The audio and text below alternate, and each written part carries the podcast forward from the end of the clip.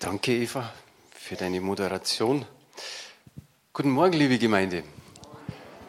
Die Eva hat ja gerade von der Dankbarkeit gesprochen. Ich glaube, gestern war es in der TZ gestanden, oder? So als Hauptüberschrift, wie wichtig die Dankbarkeit ist. Also wir wissen das, im Herrn ist die Dankbarkeit wichtig. Es macht unser Leben wirklich gesund. Also ich fühle mich immer richtig wohl, wenn ich viel Danke sage zum Herrn. Und ich glaube, das ist ein gutes Rezept. Die Eva hat gerade gesagt, wir haben ein paar oder es gibt immer wieder gute Nachrichten. Ja, ich habe auch ein paar. Leider ist das Ehepaar jetzt nicht, heute nicht da, aber ich sage es jetzt trotzdem einfach, weil der Francis hat mir vorletzte Woche gesagt, diese gute Nachricht darf ich gerne weitergeben. Der Francis ist letzte Woche hinten in der Regie gewesen, ist heute immer wieder mal in der Regie. Die Lilian hat, glaube ich, letzte Woche einen Kaffee gemacht.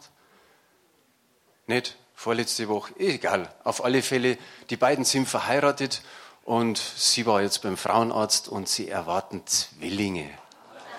Yeah. Also wenn ihr das nächste Mal sie seht, umarmt sie einfach und wenn sie nicht wissen, warum, dann sagt ihnen warum. mein Dank möchte ich auch loswerden und zwar diesmal speziell für alle, die den Beamer immer bedienen.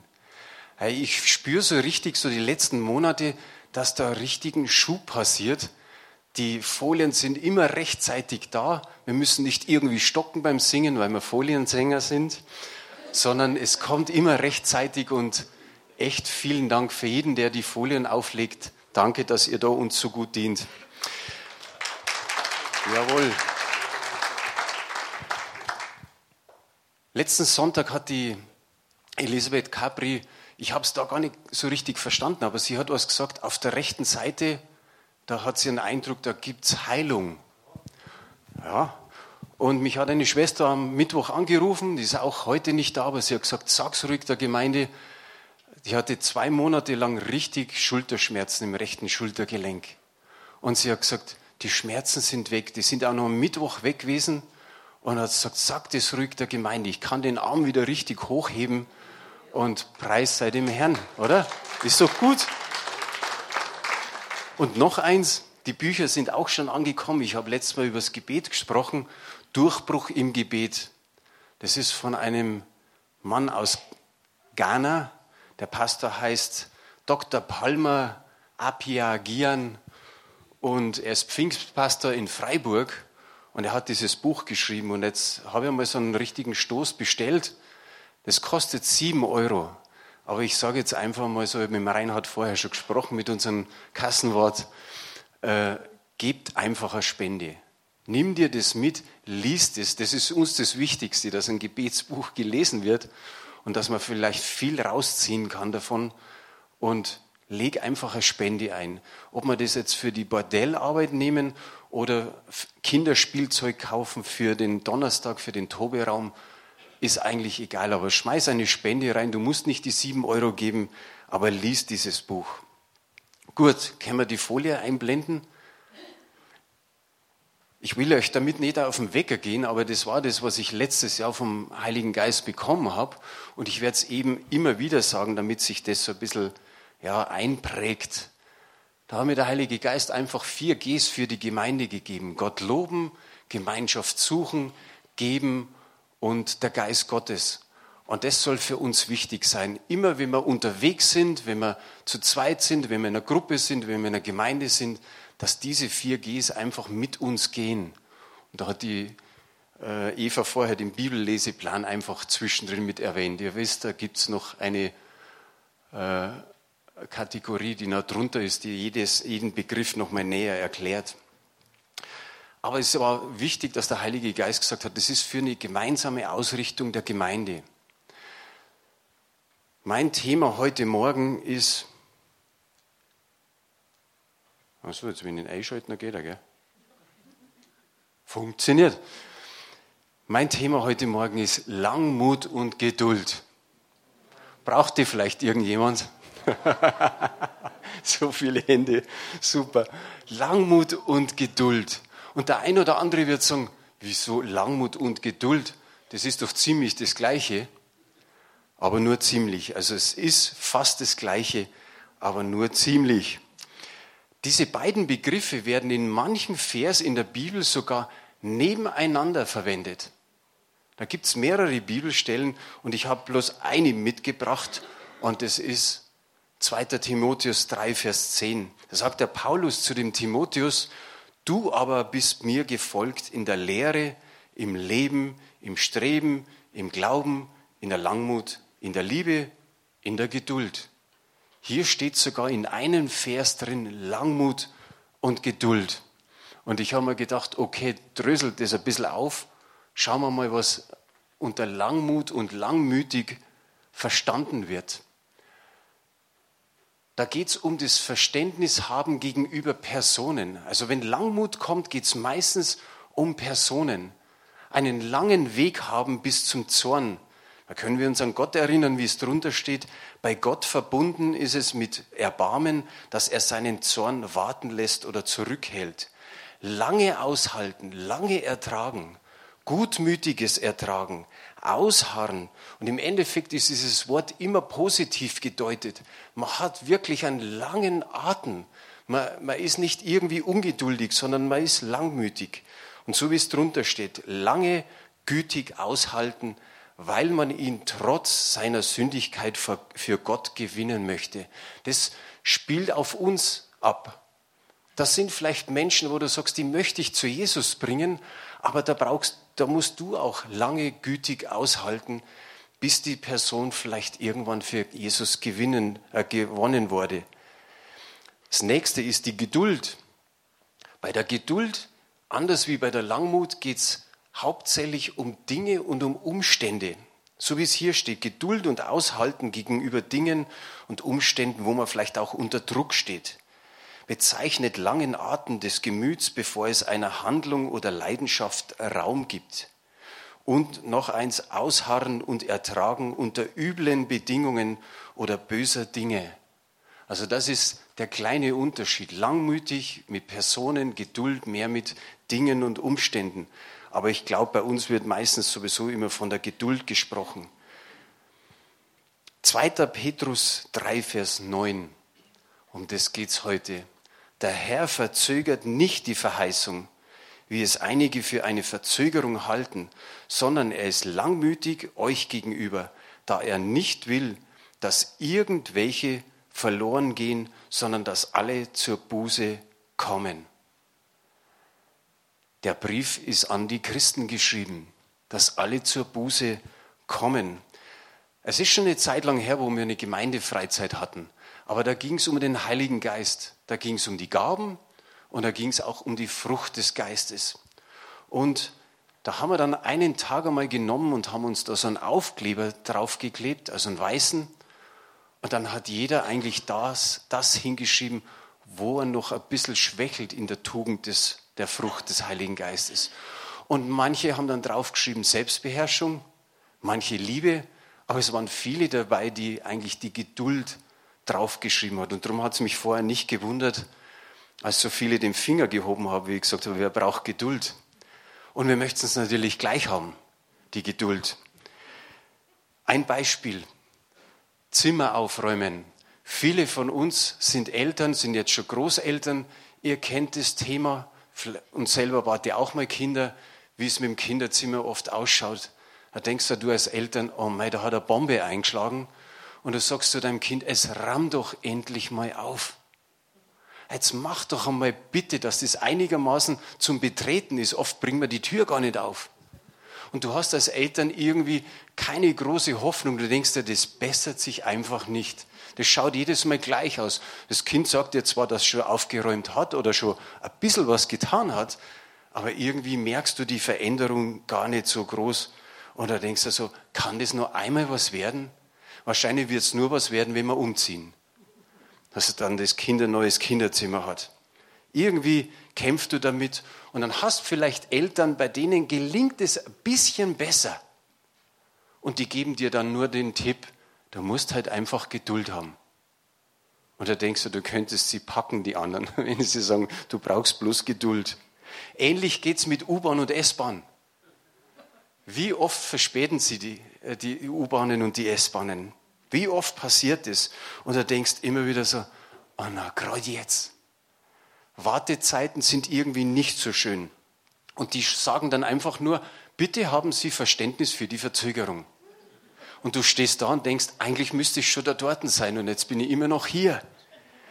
Also die Wartezeiten sind wirklich unangenehm. Und wie geht's dir mit einer geistlichen Wartezeit? Du wirfst was Gott entgegen, dein Flehen, dein Bitten und du denkst dir immer, mei, das dauert, das dauert und du kriegst keine Antwort. Aber andererseits merken wir immer wieder, dass solche geistlichen Wartezeiten echt gute Gotteserfahrungen sind. Du merkst, okay, Gott hat das Timing, er weiß, wie es besser ist. Wenn es heißt technische Panne bei der S-Bahn, da denkst du so, okay, die verspätet sich. Aber Gott verspätet sich nie. Er ist nicht träge, bequem geworden und sagt, oh, jetzt relax mal mehr, die kommen schon zurecht da unten. Nein, er sagt einfach, ich bin da. Er schläft nicht und er schlummert nicht. Er weiß, wie es für uns am besten ist. Und er hat auch eigentlich unser Zeitmanagement besser in der Hand als wir selbst. Er weiß einfach, was gut ist. In diesen Versen steht dann noch einfach so, Gott, für ihn ist ein Tag wie tausend Jahre und tausend Jahre wie ein Tag. Also so ist es bei Gott und da können wir uns irgendwie immer wieder ein bisschen dran gewöhnen, wie es bei Gott läuft. In Jakobus geht es viel um Geduld. Jakobus 5 ab Vers 7. Habt nun Geduld, Brüder, bis zur Ankunft des Herrn. Siehe, der Bauer wartet auf die köstliche Frucht der Erde und hat Geduld ihretwegen, bis sie den Früh- und Spätregen empfange. Habt auch ihr Geduld, stärkt eure Herzen, denn die Ankunft des Herrn ist nahe gekommen. Seufzt nicht gegeneinander, Brüder, damit ihr nicht gerichtet werdet. Siehe, der Richter steht vor der Tür. Nehmt Brüder zum Vorbild des Leidens und der Geduld die Propheten, die im Namen des Herrn geredet haben. Siehe, wir preisen die glückselig, die ausgeharrt haben.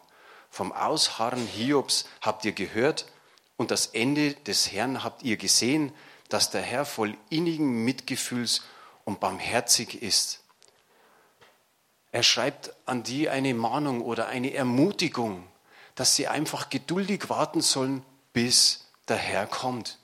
Und schön sind eigentlich diese Beispiele. Der Bauer schaut auch nicht schon ein, ein, halbes Jahr früher und fängt vielleicht an der Pflanze das Zupfen an, ob die nicht besser oder schneller wachsen könnte, sondern er wartet geduldig. Auch die Propheten.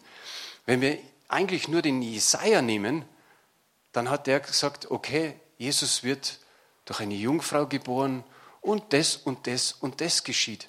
Aber hat es der Jesaja gesehen? Nein. Aber sie haben geduldig gewartet, dass sich das, was sie gesagt haben, erfüllt. Und dann kommt eben noch der Hiob. Und er hat eigentlich das Doppelte bekommen, was er vorher verloren hat. Wie gut ist es, dass die Briefschreiber da immer wieder erinnern, was Jesus oder was Gott getan hat. Die beiden schreiben ja, also der Petrus und der Jakobus, von der Wiederkunft des Herrn. Und dann erwähnen sie einfach, dass eins notwendig ist, Langmut, Geduld zu haben. Wir warten jetzt in Anführungsstrichen schon fast 2000 Jahre drauf. Und der Petrus, sein Brief wird ungefähr datiert auf 65 nach Christus. Ich glaube, bei dem äh, Jakobus, der ist 15 Jahre früher schon dran gewesen. Und die beiden mussten schon die Gemeinde oder an denen, wo sie den Brief geschrieben haben, ermutigen, dass sie durchhalten, dass sie geduldig sind bis zum Kommen des Herrn. Der Jakobus spricht mehr von der Geduld des Menschen und der Petrus schreibt von der Geduld Gottes mit den Menschen. Und der Judas, das ist auch noch einer, der in diesen äh, in der Ecke, sage ich jetzt mal, davor kommt, der hat, glaube ich, so ein Jahr später den Brief geschrieben nach Petrus.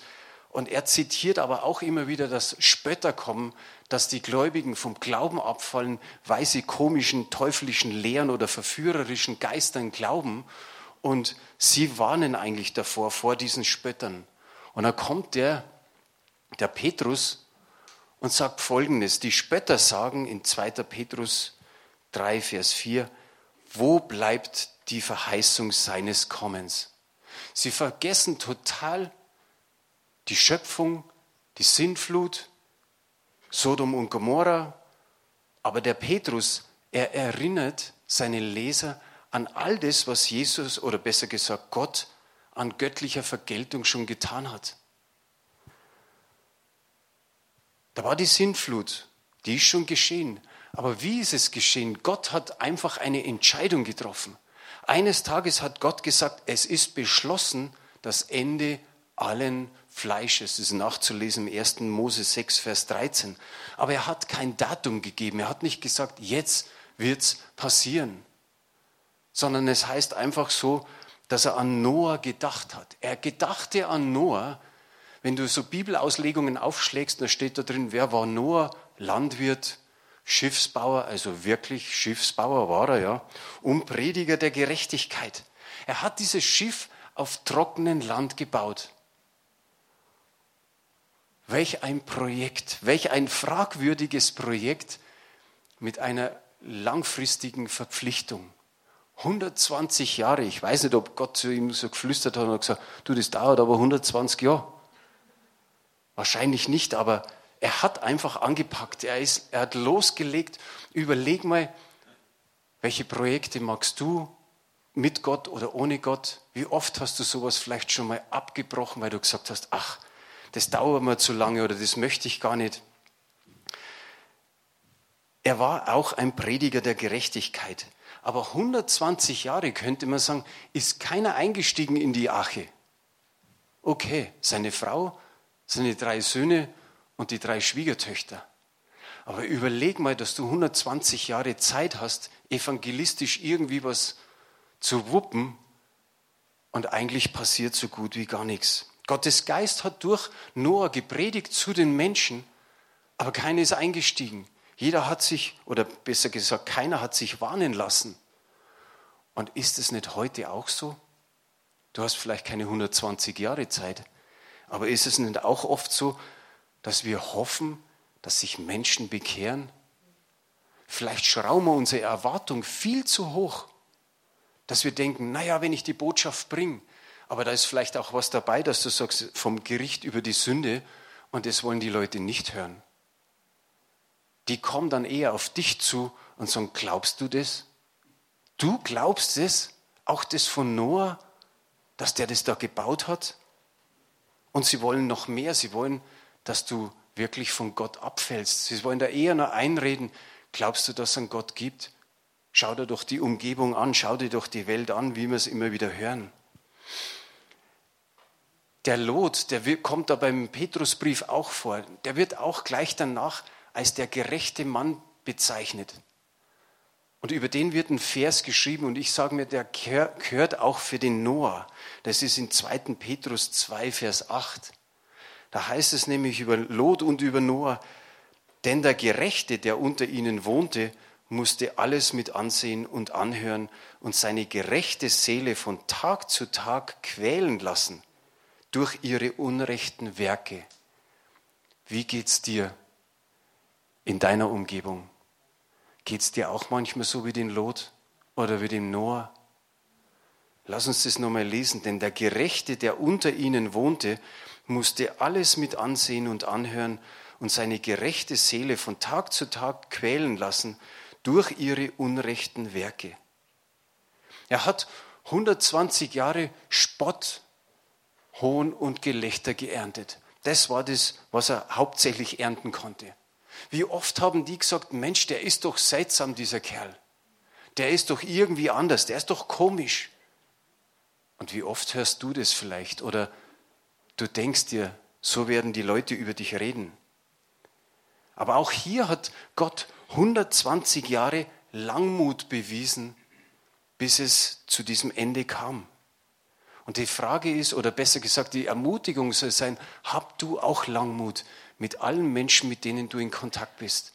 Es kann dieses auf einmal plötzlich geben. Nicht der Prediger hat die Türe geschlossen an der Arche, sondern Gott. Gott wusste genau, welchen Moment er nehmen sollte, um dann mit dem Finger irgendwie die Tür zu schließen. Das hat er nicht dem Noah übrig gelassen. Aber genauso wird es passieren, wenn Jesus wiederkommt. Ich weiß nicht, ob du schon mal überlegt hast, ob du das Datum gerne wissen möchtest. Es gibt ja genügend, die immer wieder irgendein Datum raushauen und dann kommt es ja doch nicht so. Aber wäre das gut für uns, wenn wir ein genaues Datum wissen? Lieber nicht, gell? Ich weiß nicht, was wir noch machen müssten oder was wir machen würden. Würden wir lässig werden, weil wir sagen, haben wir ja noch 17 Jahre und drei Monate Zeit. Da können wir in den 17 Jahren ja auch noch irgendwas machen, was vielleicht nicht so richtig ist vor Gott.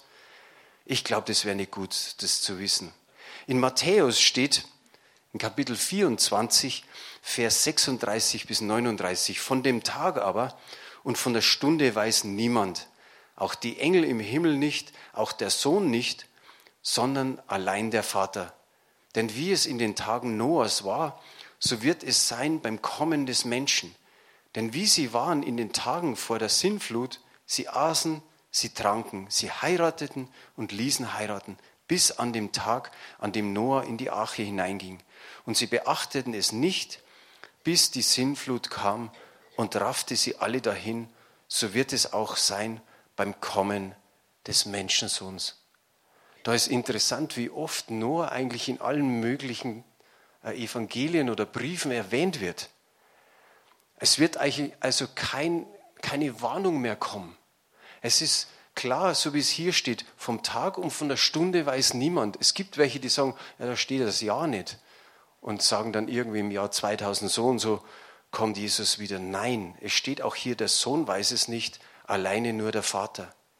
Und es gibt auch kein Frühwarnsystem. Irgendwie so, dass vielleicht die Glocken der Kirchen noch ein paar Stunden vorher durchklingeln, dass sie sagen, jetzt wird es soweit sein.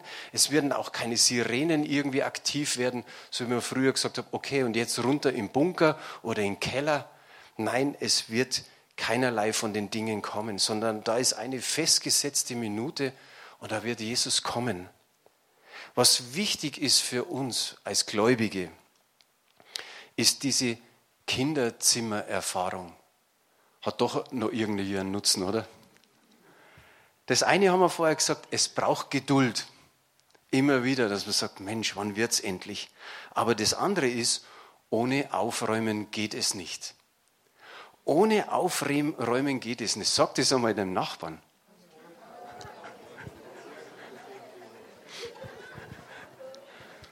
Das macht Spaß, gell? Wisst ihr, was immer, immer so schön ist? Wenn man so einen Gedanken hat, ich sage mal, der, der vielleicht vor einer Woche oder vor, vor zehn Tagen kommt, dass man sagt, über was möchte Gott, dass die nächste Predigt ist, dann geht man so ins Gebet und dann hat man irgendwo einen Impuls und dann kommt nochmal was und nochmal was. Und so vor drei Tagen sagt eine Schwester, ich räume jetzt auf. Und er hat genau das gemeint, was ich jetzt da meine.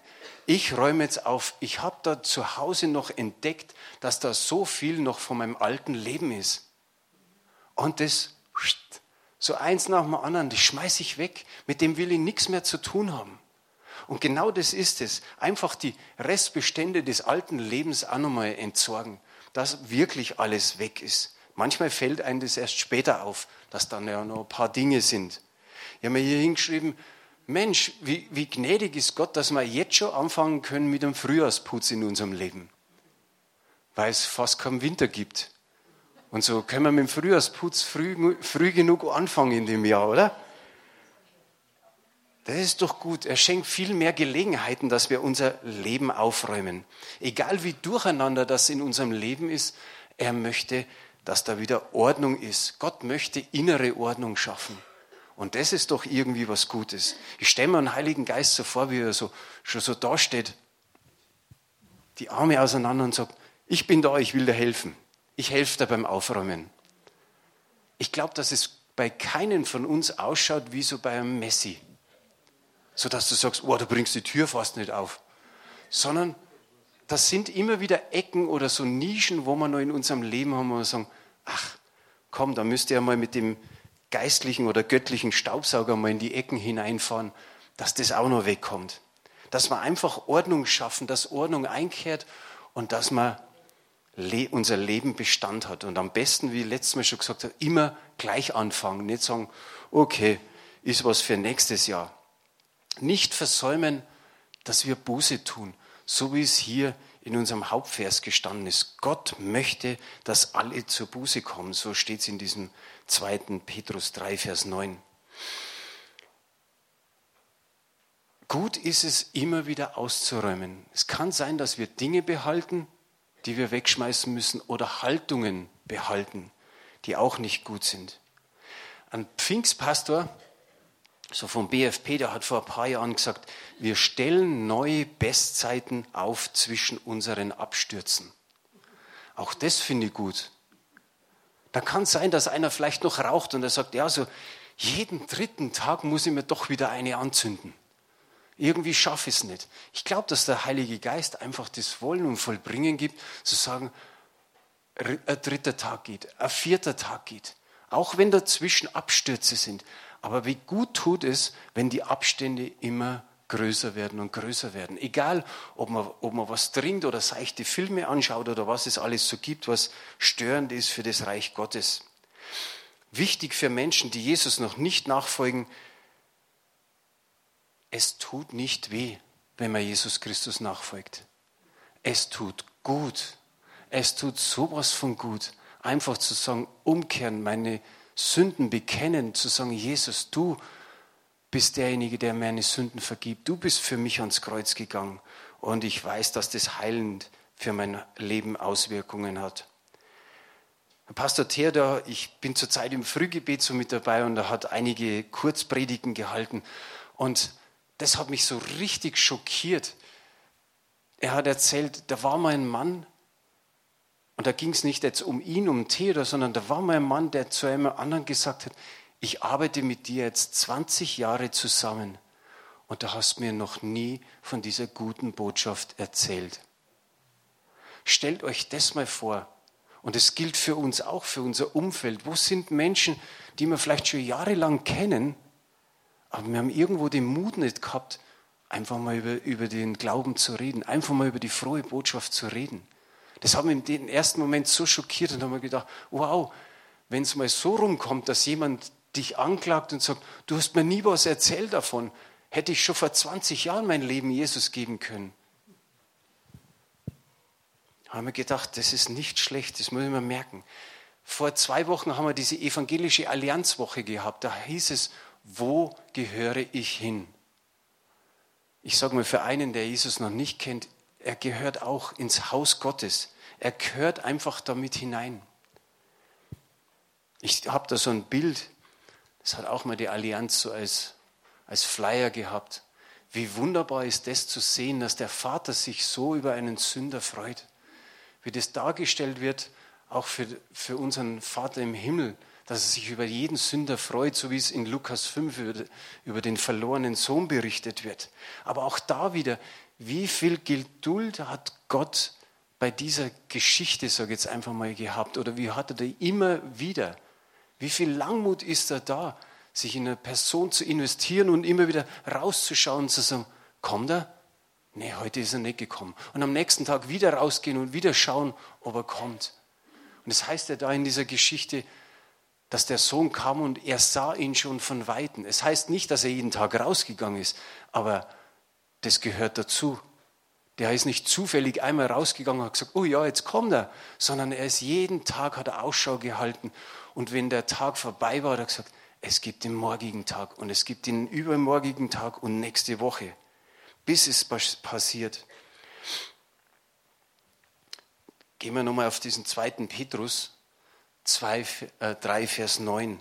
Der Herr verzögert nicht die Verheißung, wie es einige für eine Verzögerung halten, sondern er ist langmütig euch gegenüber, da er nicht will, dass irgendwelche verloren gehen, sondern dass alle zur Buße kommen. Wie ich gesagt habe, es gilt der Gemeinde, aber es gilt an Menschen, die vielleicht noch irgendwie so am Rande stehen.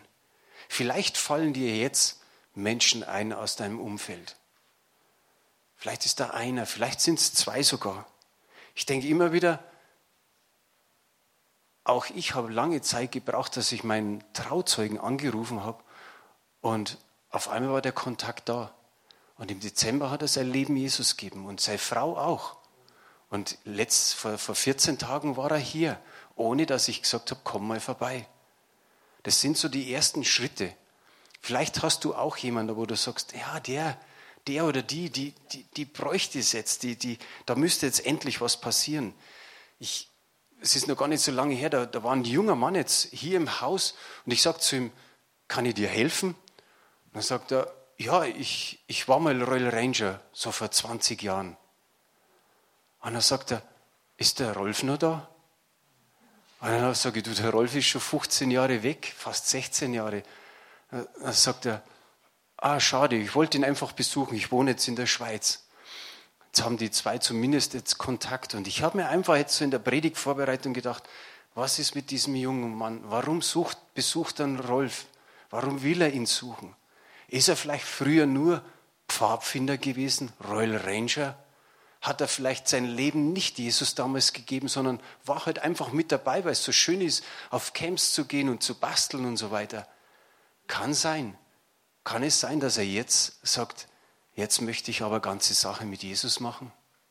Kann auch sein. Wie viele laufen uns vielleicht von der Vergangenheit nochmal so über den Weg oder im Kopf oder im Herzen, dass man sagt, ich rufe jetzt den einmal an. Ich schaue mal, ob die Nummer noch passt.